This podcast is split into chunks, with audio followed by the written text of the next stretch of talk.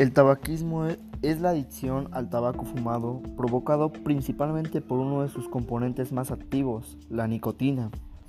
El uso del tabaco se difundió rápidamente y alcanzó a Rusia y en el siglo XVII llegó a China, Japón y la costa occidental de África en 1585.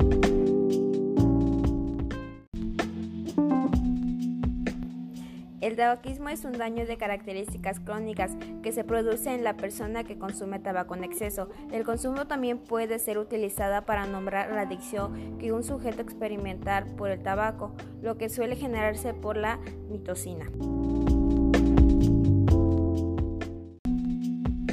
Tipos de cáncer, pulmón, laringe, faringe, riñón, hígado, vejiga, entre otros. Enfermedades cardiovasculares, infartos, ACV, en pocas palabras, derrames cerebrales, aneurismas, enfermedades respiratorias, bronquitis crónica, enfermedad pulmonar obstructiva crónica e infecciones respiratorias reiteradas.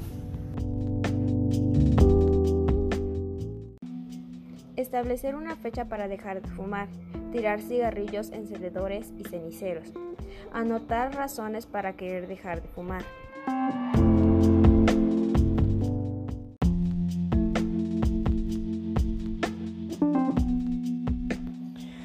Terapia psicológica grupal o individual, farmacológicos, parches, chicles o comprimidos de nicotina, bupropión y vareniclina.